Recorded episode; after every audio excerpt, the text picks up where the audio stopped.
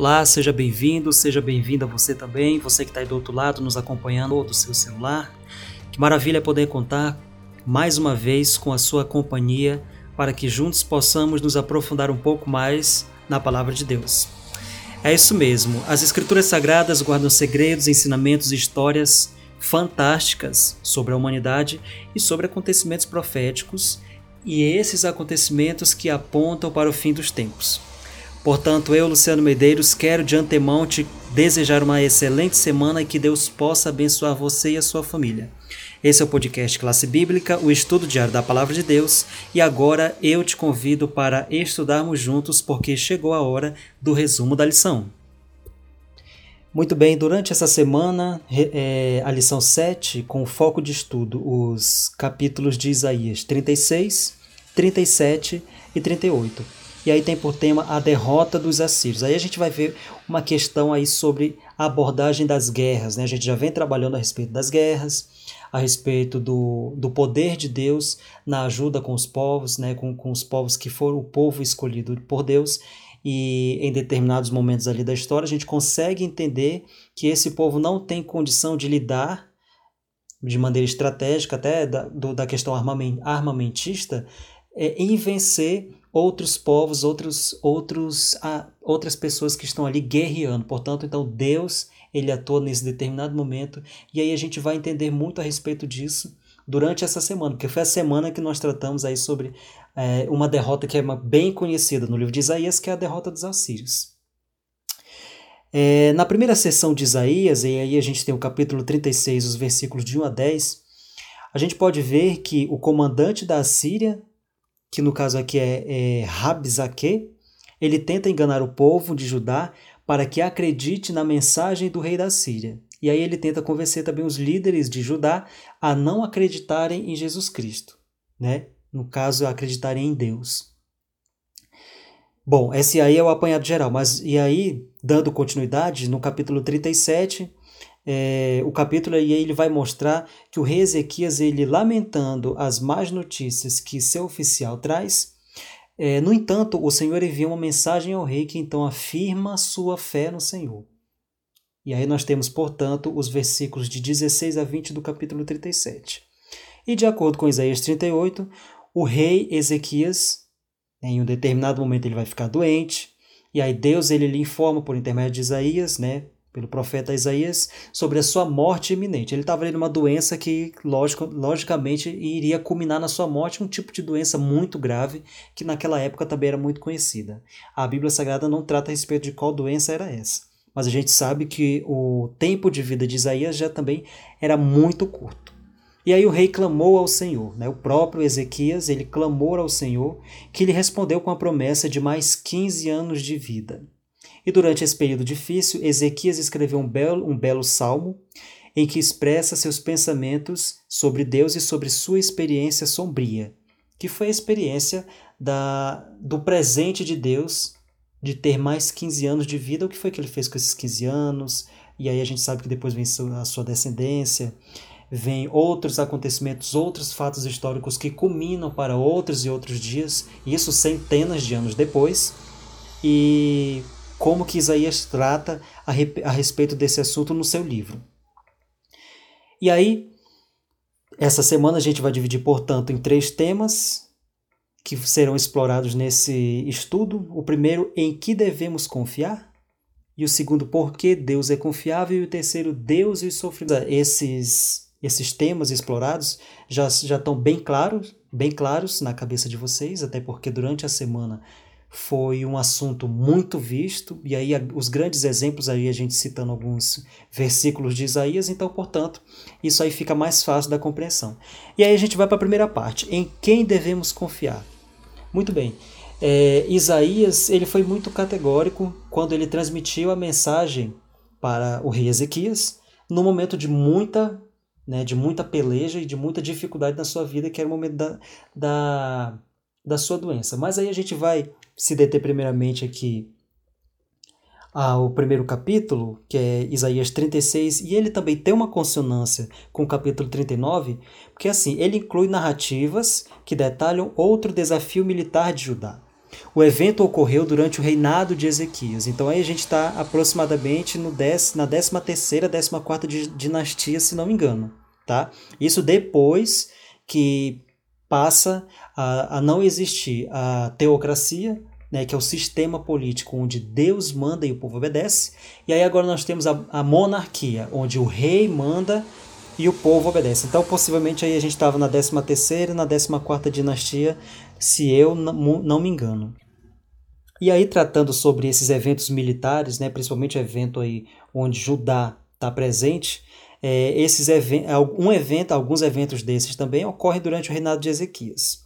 E aí o segundo livro de Reis, se nós pegarmos aí o capítulo 18 e 19, e o segundo livro das Crônicas, capítulo 29 e de 29 a 32, é, são livros que vão descrever Ezequias como um grande reformador em termos de assuntos religiosos.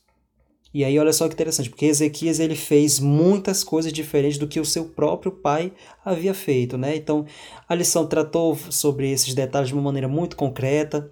Vocês aprenderam e isso fica muito é, iminente quando a gente também começa a estudar a respeito do reinado de Ezequias. Ou seja, foi um reinado muito antagônico se nós considerarmos aí o, o reinado de seu pai, que era, portanto, o, o rei Acais. Só citando aí o livro de 2 Crônicas, capítulo 29, versículo 3, que diz o seguinte: No primeiro ano do seu reinado, no primeiro mês, abriu os portões da casa do Senhor e os reparou. E aí disse aos levitas, né? E a gente continua lá no livro de Crônicas: Escutem, levitas, santifiquem agora a si mesmos e santifiquem a casa do Senhor Deus de seus pais. Tirem do santuário tudo o que é impuro. A gente vai visualizar isso lá no versículo 5 do capítulo 29 de 2 Crônicas. E aí o registro bíblico, ele aponta que Ezequias confiou no Senhor, Deus de Israel, de maneira que não houve ninguém como ele entre todos os reis de Judá, nem antes e nem depois dele. Olha só como que segunda Reis trata a respeito de Ezequias, né? Porque Ezequias foi aquele tipo de rei que confiou totalmente o seu reinado a Deus. E aí a gente também estudou a respeito dessa, dessa confiança e o determinado momento em que Ezequias achou que Deus não estava mais o guiando e quais foram as consequências disso. E aí o poder assírio, né, o grande império assírio, já estava ali se destacando, principalmente do, no que diz respeito ao desenvolvimento militar tá, de seu exército. E aí subiu contra Israel. Né? Isso aí já estava bem previsto, inclusive previsto pelo próprio profeta Isaías. E Samaria foi capturada porque não obedeceram à voz do Senhor, seu Deus, mas quebraram a sua aliança, a saber, tudo o que Moisés, servo do Senhor, havia ordenado, não o ouviram, nem o fizeram. Isso aqui é um trecho retirado lá de 2 Reis 18, 12. E aí, no entanto, e a gente vai pegar mais um trecho, 18, 13, né? Senaqueribe, rei da Assíria, atacou todas as cidades fortificadas de Judá e as conquistou. Parece que circunstâncias difíceis cercam pessoas boas e más. Olha só o, o contraste que a, a lição dessa semana ela trouxe para a gente conseguir identificar esses aspectos também sobre a questão das guerras, né? até que a gente está falando agora sobre conflitos, e esses conflitos que assolam aí é, a, o povo de Judá, os israelitas, e os principais aspectos que nós podemos tirar, aí, tanto positivos quanto negativos.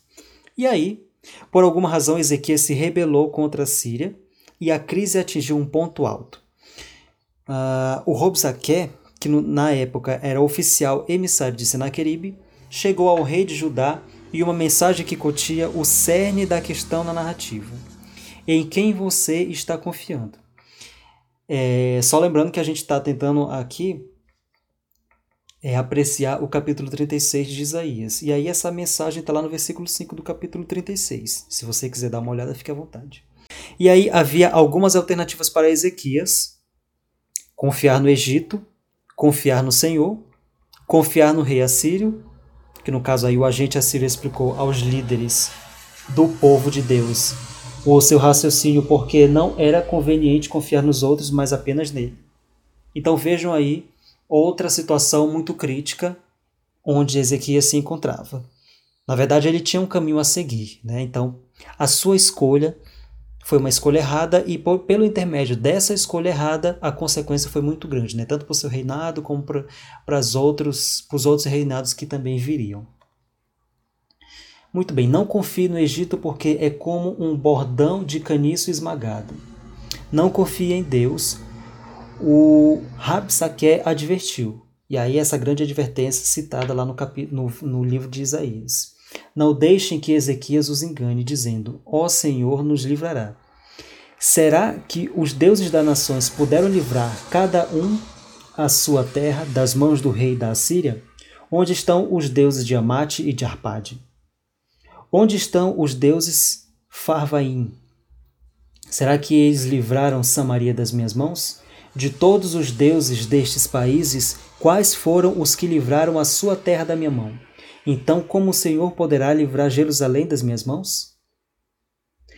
Bom, esse trecho aí a gente encontra lá no capítulo 36 de Isaías, 18 a 20 são os versículos. E aí, além disso, também ele insistia em afirmar o seguinte: é, versículo 10 diz o seguinte: olha, foi o próprio Senhor que ordenou que ele atacasse esta terra e destruísse. Olha só a mensagem que é, Ezequias ele transmite, né? Então a gente já começa a entender aí o aspecto da, da, da, da intercessão de Deus, tá? De uma maneira negativa. E aí finalmente o emissário da Assíria aconselhou o representante de Judá a confiar na Assíria e fazer um acordo com os assírios.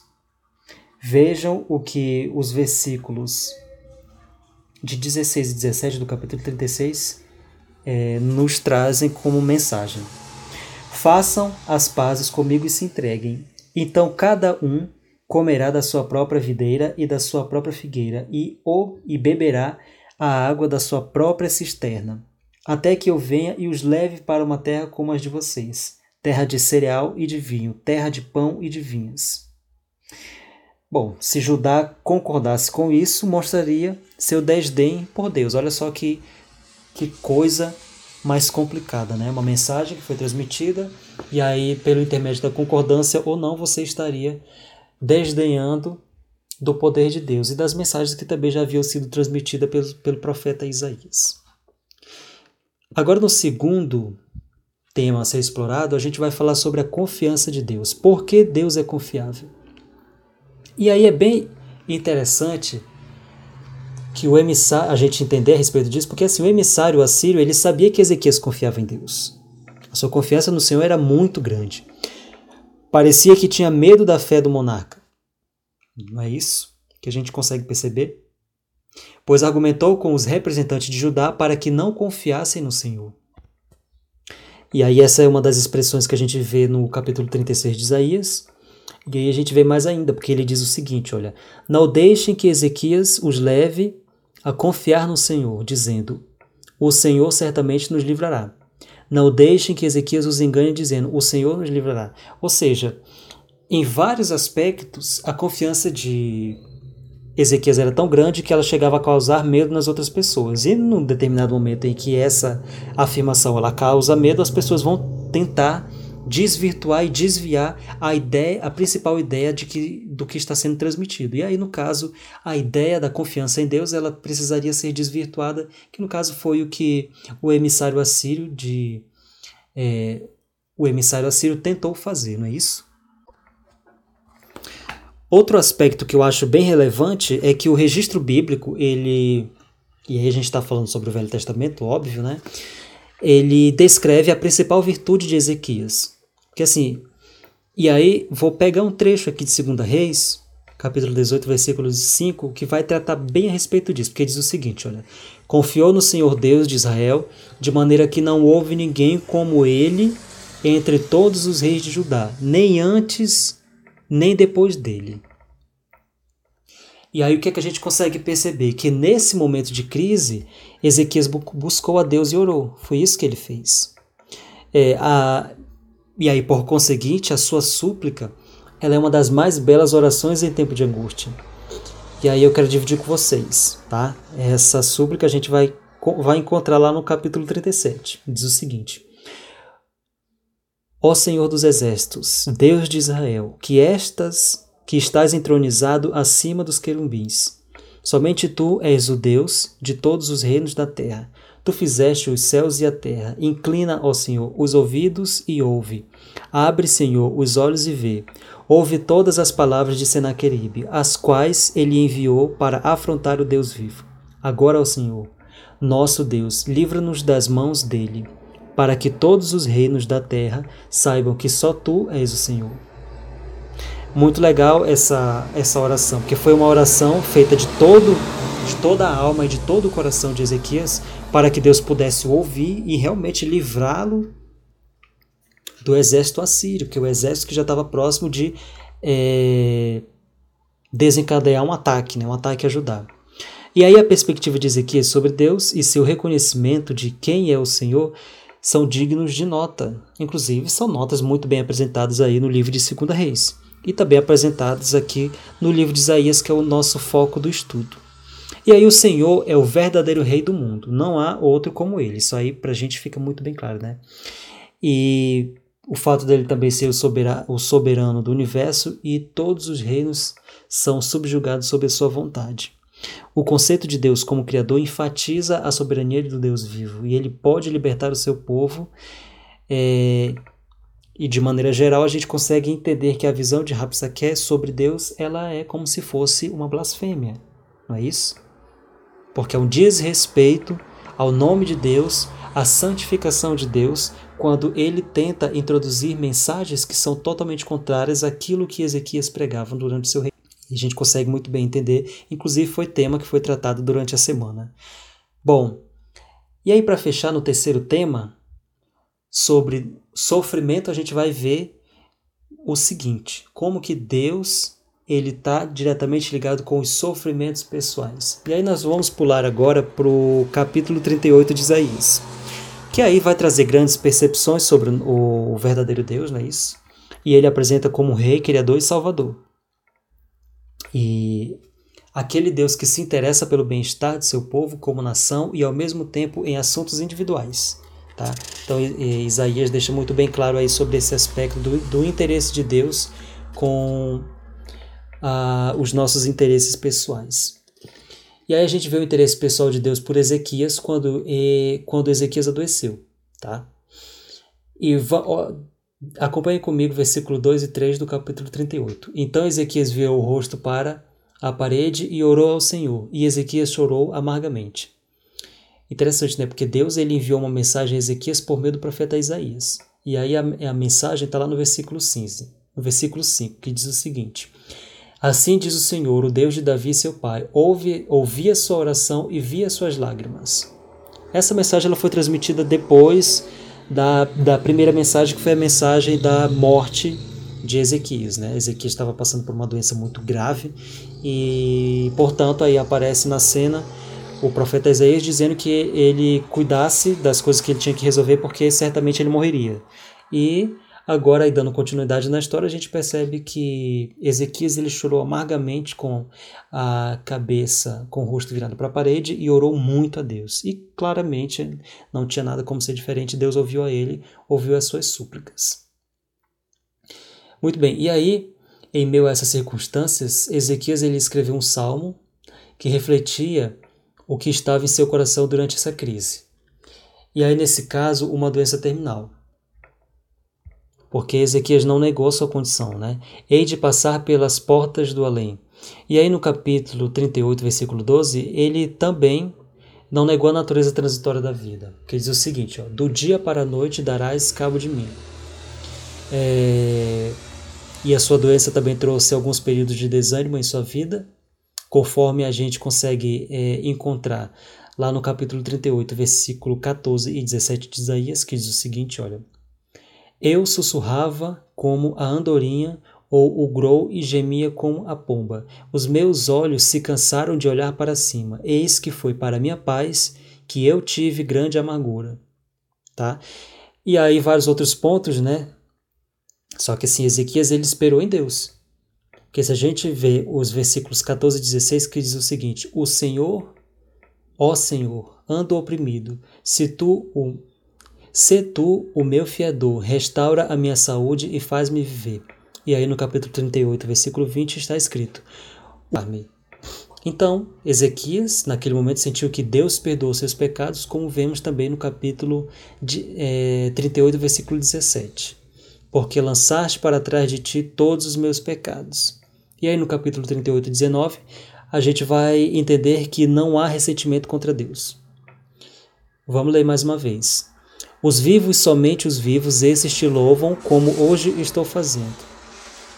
E aí ele testemunhou sobre a fidelidade divina, quando ele fala no versículo 19: Os pais darão a conhecer os filhos da tua fidelidade. Muito pertinente tratar a respeito desse assunto, inclusive é um assunto que é tratado por um comentarista, John Oswald, que ele aponta algumas ideias-chave sobre a experiência de Ezequias, que são importantes para nossa consideração. E olha só, ele falou o seguinte: olha, talvez haja dois pontos teológicos relevantes aqui. Um deles é a, a reiteração do desamparo humano e da confiabilidade divina. Até um rei é importante diante do ataque da morte. Até os mais poderosos são colocados no seu caminho. Por que então devemos confiar na mortalidade humana? Por outro lado, Deus pode arrebatar uma pessoa dos próprios portões da morte e restaurá-la à vida.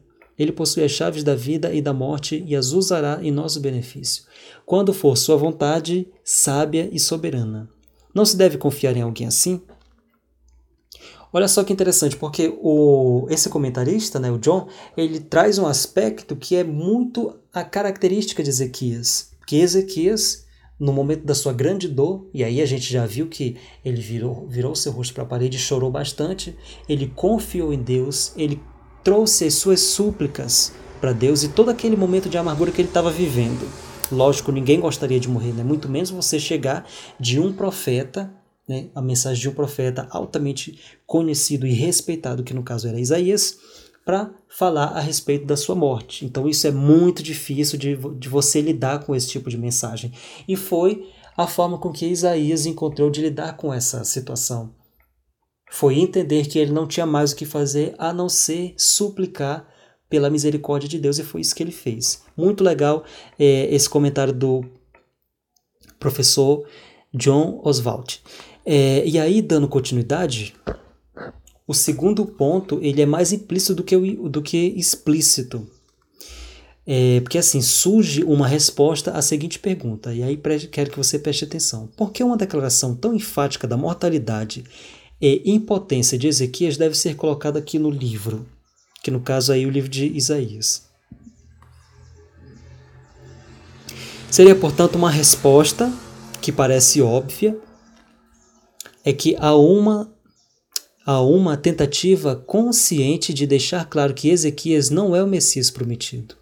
Apesar de sua capacidade de confiar em Deus e livrar sua nação da destruição, ele não é o filho de que Isaías falou. Ele incorporou a confiança que era essencial para que a nação servisse a Deus, mas ele não era aquele em que essa confiança devia ser depositada. Desse ainda seria apresentada uma revelação mais completa e aí, no caso, essa, essa revelação são assuntos dos próximos estudos. A gente vai observar, uh, tratar a respeito disso a partir do capítulo 40 e até o capítulo 66 a gente vai estar falando sobre essas revelações. É muito legal, eu achei muito interessante o tema dessa semana. E do ponto de vista da aplicabilidade, é, eu tenho um questionamento para fazer a você que está me ouvindo aí do outro lado. É, em quem você confia? Às vezes, como aconteceu durante o reinado de Ezequias, a nossa fé é posta à prova e temos a opção de confiar no Senhor ou nos outros. Como uma crise pode ajudar você a confiar mais em Deus? E aí nós estamos tratando de crise, porque é muito fácil você confiar em Deus quando tudo está dando certo, né? Agora, quando começam a aparecer as crises e quando a gente começa a despencar na né, consciência da palavra, a cair no abismo, qual deve ser o nosso pensamento em relação àquilo que Deus tem para nós? Ah, analise também a incrível descrição de Deus na oração de Ezequias em Isaías 37. Veja o comentário anterior e leia Isaías 37, de 16 a 20. E aí a pergunta que eu te faço é: como Deus respondeu à oração de Ezequias? Eu peço que você reflita a respeito desse verso de Isaías ao formular a sua resposta.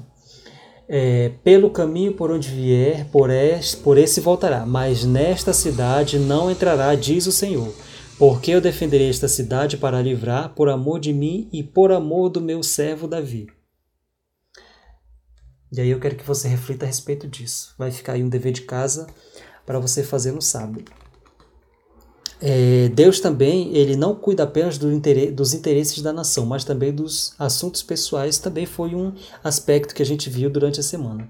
Ele considera a doença de Ezequias e, por meio da, do profeta Isaías, envia a seguinte mensagem: Ouvi a sua oração e vi as suas lágrimas. Muito forte, né?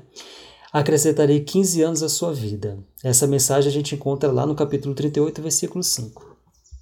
Muito bem, a vida ela não deve ser tomada como certa, mas deve ser tratada como um presente de Deus. Se em alguns momentos enfrentamos lutas, precisamos virar o rosto em direção à parede e orar ao Senhor. Então, pense e reflita. Como a história de Ezequias mostra que Deus cuidará de você? Que Deus possa abençoar a sua semana, que possa te iluminar e dar graça à sua vida e aí, no próximo estudo, nós vamos nos encontrar novamente para fazer mais um resumo e aqui dividir um pouco mais dos nossos ensinamentos que nós temos aprendido aí com a Bíblia Sagrada. Um grande abraço, aqui é Luciano Medeiros e eu te espero na próxima semana que, para que nós possamos estudar um pouco mais.